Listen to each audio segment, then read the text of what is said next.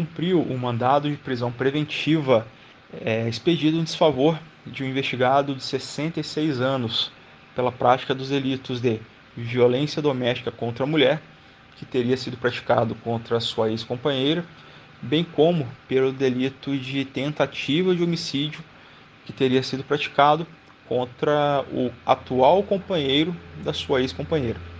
É, de acordo com o que foi repassado pelo setor de investigações, o, investigado teria alocado um veículo na cidade de Carambeí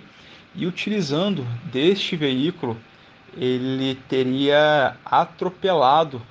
a vítima, que não faleceu, que não sofreu lesões mais graves em razão de circunstâncias alheias ali à vontade do, do autor, tá?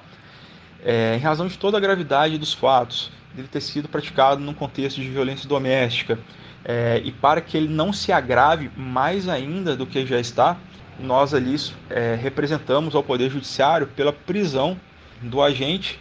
É, é esse pedido foi acatado pelo juízo criminal da comarca de Castro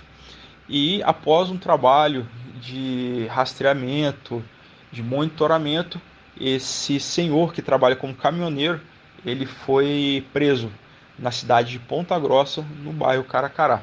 Ele passará pelo por interrogatório e já está à disposição da justiça.